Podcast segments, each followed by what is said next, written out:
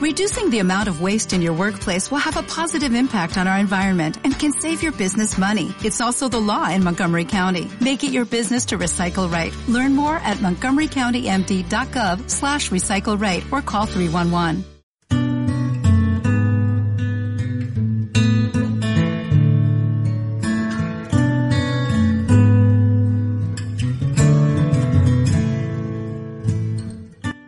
Hola, bienvenidos a un nuevo programa de Estado Cero, tu espacio holístico. Les habla Víctor y conmigo también está Laura. Hola Laura. Hola, ¿qué tal Víctor?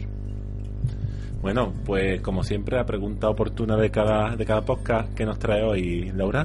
Pues hoy está con nosotros Pilar Ariza. ¿vale? Pilar es experta en coaching personal y empresarial, también es practitioner PNL. Eh, también ha estudiado coaching y crecimiento personal a la vez que imparte programas de mindfulness. Y en la actualidad trabaja y dirige Explórate, entre otras muchas cosas. Otras muchas cosas porque tiene un currículum muy amplio y muy, muy interesante, sí.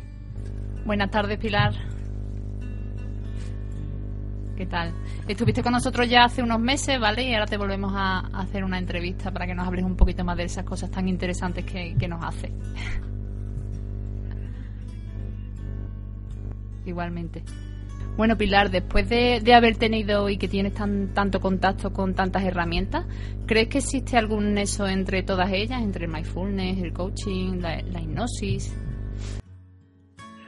Mm, yo diría que sí, mm, obviamente sí. Mm, después de mucho em, trabajar con herramientas distintas, he llegado a la conclusión de que no son más que puertas de entrada a un mismo lugar al final eh, eh, la experiencia que tengo y que he podido compartir con otras personas que se dedican a esto es como si hubiera herramientas que entran más desde lo digamos desde lo eh, consciente desde lo racional que se llaman relacionadas con la terapia con la estrategia y todo esto con el lenguaje y otras que entran más desde lo inconsciente, que serían la PNL, hipnosis, etcétera. Son puertas de entrada, pero al final quieren llegar al lugar común de, crecimiento y de autosanación, de alguna manera, de la persona. Sí, mira, Pilar, estamos en una sociedad muy, muy, muy acelerada. De hecho, acabamos de llegar corriendo, preparar aquí todo el equipo para poder hacerte la entrevista.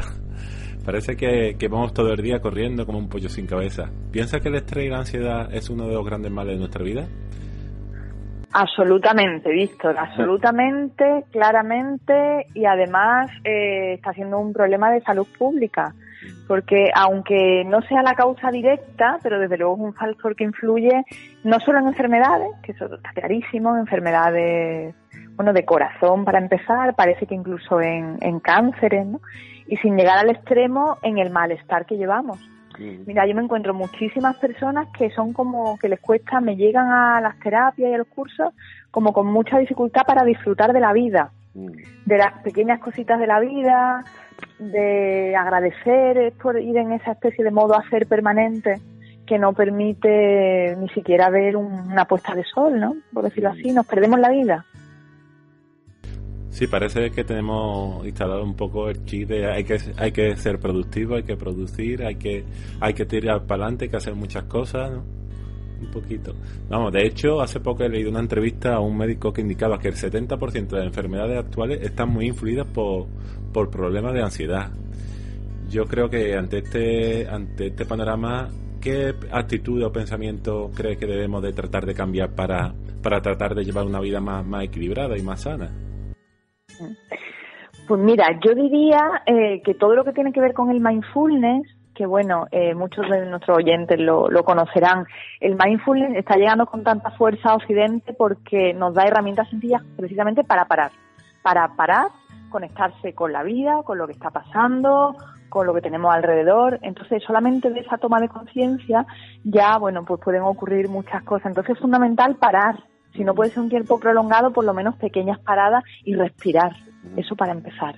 Y desde ahí, bueno, cada uno a, donde le permita su propia vida, ¿no? Su propia ecología.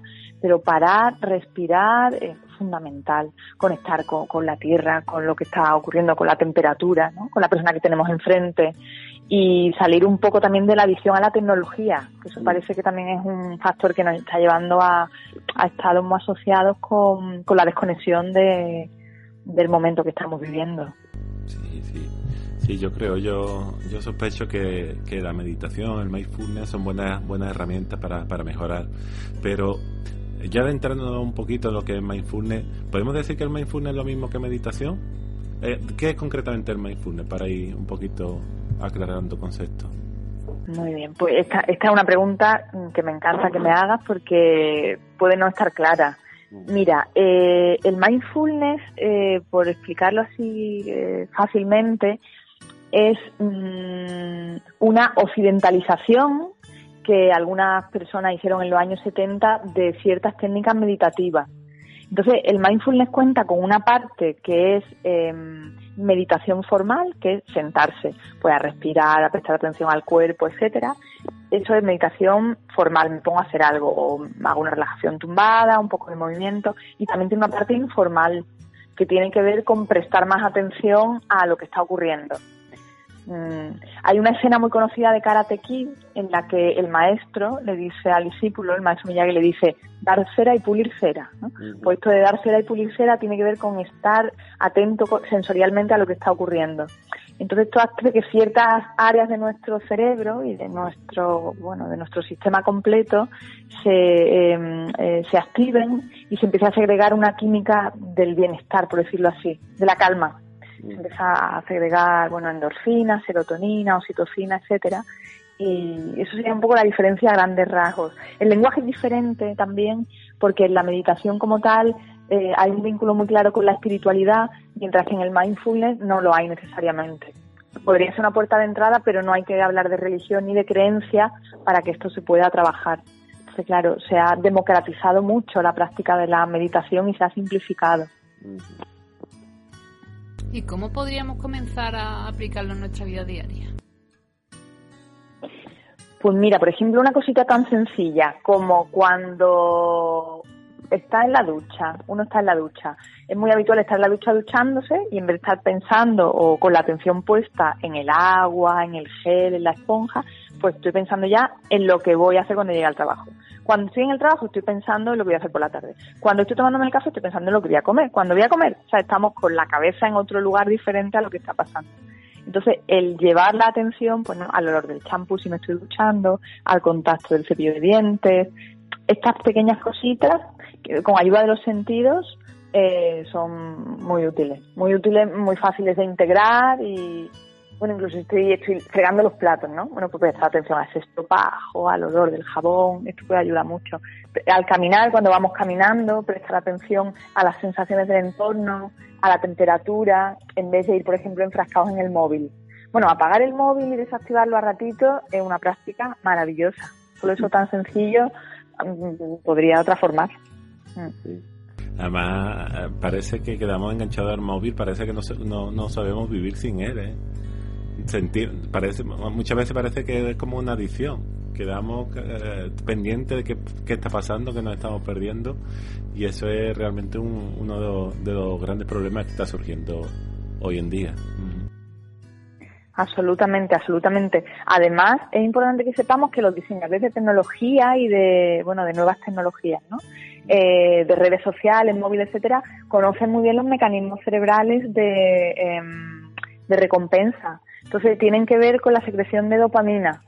Y es una hormona que hace, bueno, es la misma hormona que hace que uno se vuelva visto al juego, ¿no? Entonces como que mmm, tienen un enganche grandísimo para el ser humano desde que somos muy pequeños. El multiimpact, las pantallas van muy rápido. Entonces es verdad que algo que se está ahora poniendo encima de la mesa de los que investigan este campo de la neurociencia es que la evolución eh, del comportamiento humano con la tecnología va más rápido que la propia evolución del cerebro. Entonces no, se sabe muy bien qué va a pasar con las nuevas generaciones, mm. cómo, cómo van a responder a estos cambios. Eh, son unos tiempos interesantes y revueltos. Mm. De hecho, hace poco comentamos una noticia, también lo hemos comentado aquí en un podcast, como los grandes gurús de, de Silicon Valley eh, procuran que sus niños vayan a, a, colegio con material totalmente analógico, es decir, fuera, fuera pantalla, fuera móviles, fuera ordenadores y, con una educación mucho más interactiva, más, interactiva entre ellos, entre seres humanos, más personal. Es muy curioso, es muy curioso. Esto que has comentado, cómo, cómo, cómo conocen los mecanismos para que quedemos conectados a estas herramientas, sí, sí. Enganchados. Enganchados, sí. Interesantísimo, interesantísimo lo que estás comentando de Silicon Valley, interesantísimo. Tiene todo el sentido del mundo. Tiene que ver también con esto que estamos hablando, ¿no? de reconectar con lo que está ocurriendo con lo sensorial, con la realidad, con el tacto, con la otra persona. Es como que los canales que tenemos de modo natural y biológico como seres humanos, bueno, gregarios y mamíferos finalmente, se nos están olvidando. Es verdad que luego, claro, esto tiene una consecuencia, la gente cada vez se siente más sola, tiene más ansiedad, recurre a fármacos. Yo me acuerdo muchísimas veces de un libro que es El Mundo Feliz, de, Sí, de Huxley. Sí. Sí, de Aldous Huxley. Muy Me lo leí, no sé, a lo mejor con 14 años, mejor pronunciado, pero... Y es verdad que muchísimas veces me acuerdo de aquella lectura y bueno, no es que estemos absolutamente así, pero vamos encaminados, vamos encaminados. Sí, El, el- sin el duda so- para reflexionar. sí, el Mm. soma del libro eh, son los ordenadores, creo. Los, los móviles, los móviles. Bueno, Efectivamente. Los móviles, bueno, y la multitud de psicofármacos que tienen su función, obviamente, y sirven para lo que sirven, pero que se están convirtiendo en algo muy extendido.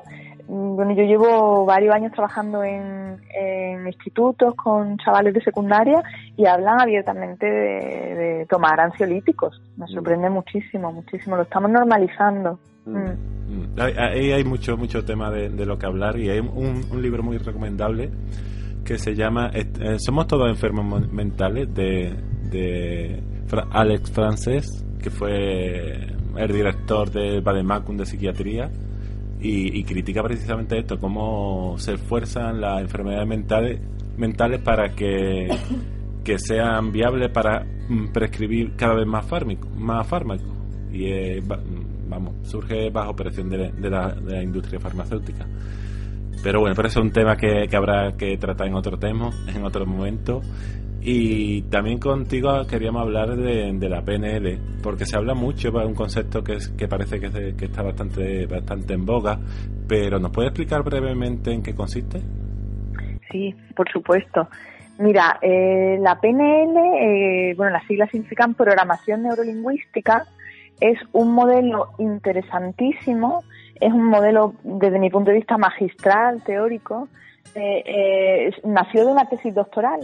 Entonces ahí lo que se hizo, lo que hicieron la- las dos personas que lo, que lo crearon fue observar a los terapeutas que en aquel momento eran como más punteros, por decirlo así, que era eh, Milton Erickson, que traía la hipnosis ericksoniana, eh, Virginia Satir, que hablaba de, de terapia sistémica, y eh, Fritz Perls, que bueno eh, fue el creador de la gestal, como se entiende ahora. Entonces ahí, entre todos estos terapeutas, eh, se hablaba de que el ser humano se va programando desde que nace.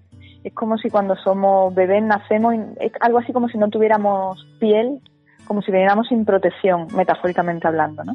Entonces, bueno, pues a través de nuestros padres, de nuestras figuras de apego, nuestros educadores, vamos tejiendo una especie de malla que es la que nos va como eh, resguardando, ¿no? Y nos va dotando de respuestas al entorno. Y bueno, pues ahí hay todo un tejido de creencias, de valores, de identidad, de capacidades que son inconscientes. Entonces, claro, cuando somos adultos, pues tenemos ahí un un 93% de nuestra psique es inconsciente y respondemos al mundo desde ahí. Entonces, la PNL lo que dice es que todo eso es una programación que se produce a través del lenguaje, porque el lenguaje es potentísimo, porque el lenguaje permite que pensemos y al pensar vamos como programándonos. Entonces, esta programación se produce a través del, del lenguaje, eh, que tiene la potencia de que el lenguaje genera pensamiento. Entonces, al generar pensamiento va tejiendo toda esta malla de creencias, de creencias, de valores, identidad, etcétera. Un juego interno que se dice. Entonces, bueno, según la PNL, esto es reprogramable. Es algo así como utilizar la capacidad de nuestro cerebro, eh, de, de- es neuro, nuestro cerebro es neuroplástico, o sea, puede cambiar. Entonces, utilizamos esta capacidad de ir cambiando, eh, digamos que de una manera dirigida. Entonces, podemos cambiar creencias, podemos cambiar manera de afrontar hechos, incluso capacidades que no tenemos. mm, o sea, digamos que podemos eh, poner el foco en aquello que queremos cultivar de nosotros. Esto sería un poco a grandes rasgos, con distintas, ya se va tra- trabajando con distintas estrategias y herramientas concretas que vienen de estas tres terapias, ¿no? Pero es, es muy bonito, es un modelo muy bonito y muy transformador, que además tiene muchísimo que ver con la meditación, porque al final son estados generativos de la mente. la mente entra en un estado y ahí, bueno, pues le damos una serie de indicaciones para que por sí misma a niveles profundos vaya haciendo cambios más favorables para nosotros, para nuestra vida. Pilar, ¿y para qué se puede aplicar la PNL? ¿Qué asuntos podemos tratar con PNL?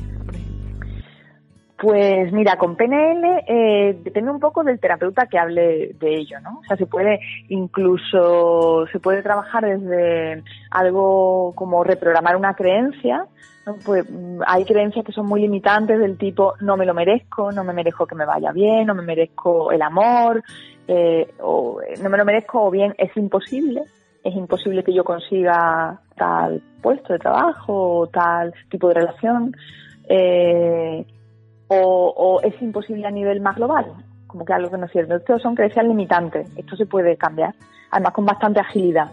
Desde ahí hasta hablan de cambiar una fobia, em, cambiar el trauma, porque ahí puede haber alguna situación antigua que esté mm, congelada, que esté de alguna manera bloqueada entonces no se puede cambiar la experiencia, pero sí que se puede cambiar la vivencia emocional que tiene la persona de esa experiencia. Entonces ahí se puede trabajar con PNL muy bien. Para mí es una herramienta que integra muy bien con otras herramientas, porque es muy transversal también. Entonces, bueno, se puede, claro, se trabaja a niveles muy profundos del inconsciente. Mm. Como es una, la persona está con los ojos cerrados, pero no pierde la conciencia. Es muy parecido a una meditación y eso se llama un estado generativo. Es un estado de la mente en el que podemos revivir situaciones, podemos sanar incluso relación con partes de nosotros, ¿no? Con la niña interior, con la que fui joven, con incluso con personas. Entonces es muy, es muy evolutivo. Sí, la verdad es que es que escuchándote hablar eh, pienso que, que, la integración de todas estas herramientas de, que, de las que está en la que está formada y que estamos repasando eh, yo creo que te permite una, tener una visión mucho más completa de, ser humano, ¿no? Absolutamente, absolutamente. Para mí, como decíamos al principio, que una pregunta interesantísima, este tipo de herramientas que al final vienen de las psicologías humanistas, mm. eh, tienen que ver con lo holístico del ser humano. Entonces, claro, son, son lenguajes, son canales, son formas de entrar, pero hablando en todo de un todo y, integran incluso con la medicina, con la medicina tradicional y con la medicina oriental y porque bueno, al final son canales. Y yo pienso que la sanación del ser humano viene de la integración. También hay lenguaje, hay personas que entran mucho mejor desde lo racional, otras personas que entran desde lo menos racional. Es verdad que hay un terapeuta que integre distintos eh, modos de, hacerlo. Eh, puede ser, claro, mucho más efectivo, puede acompañar de una manera mucho más fluida. Mm. Sí. A mí me gusta mucho la integración, sí. Sí, porque yo a veces pienso que vivimos en una sociedad excesivamente especializada.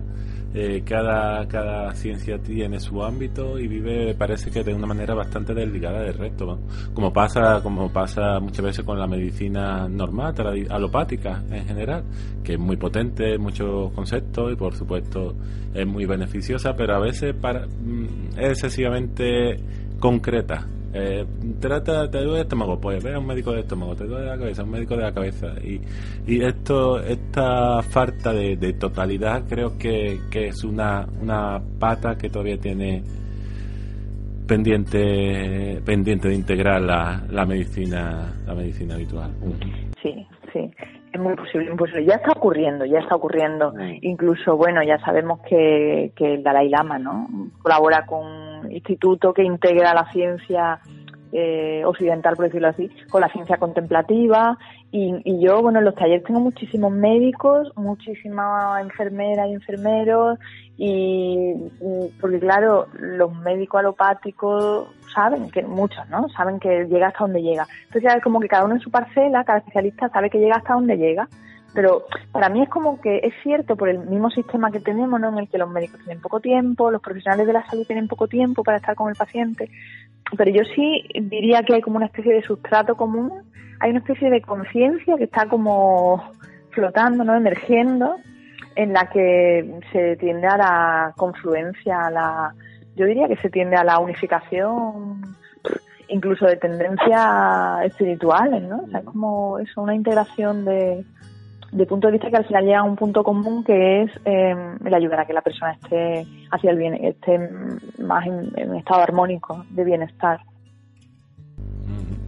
pues esperemos que, que siga, siga en esa línea. Confiemos, confiemos. sí, sí, ya estamos casi llegando al final de la entrevista, pero mm, te pediría a ver si sería posible, pues estamos grabando la entrevista, eh, son las ocho y media, pronto vamos a cenar, vamos a descansar. ¿Algún consejo o algún pequeño ejercicio para irse a la cama y dormir un poquito más tranquilo de, de lo habitual? ¿Te atreves a darlo? Claro que sí, encantada, encantada. Yo diría que una práctica muy, muy, muy saludable, muy saludable, muy saludable es tener al lado de la cama un cuadernito y justo antes de dormir, que lo, único, lo último que una haga sería una o uno, sea coger ese cuadernito y escribir entre una y tres cosas por las que damos las gracias.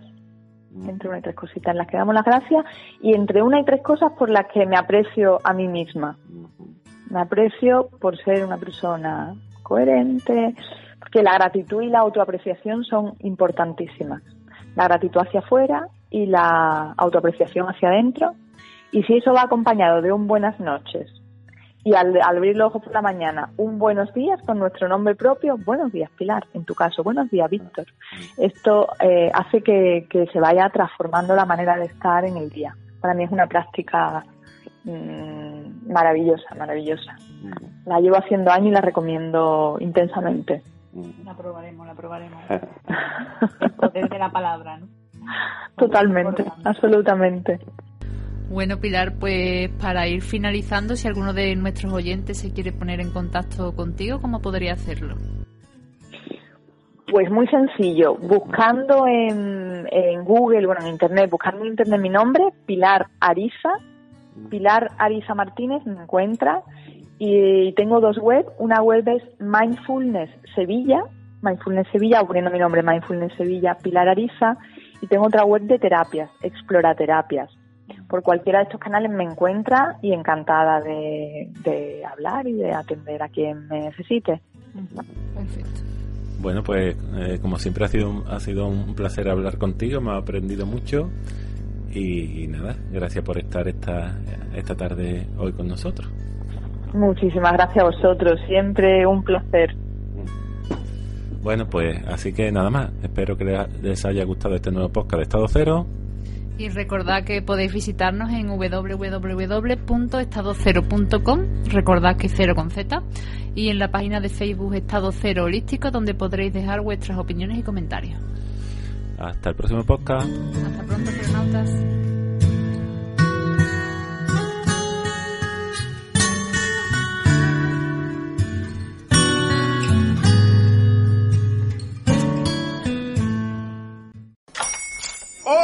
buenos días, mi pana. Buenos días, bienvenido a Sherwin Williams. ¡Ey! ¿Qué onda, compadre? ¿Qué onda? Ya tengo lista la pintura que ordenaste en el ProPlus app. Con más de 6.000 representantes en nuestras tiendas listos para atenderte en tu idioma y beneficios para contratistas que encontrarás en aliadopro.com. En Sherwin Williams somos el aliado del PRO.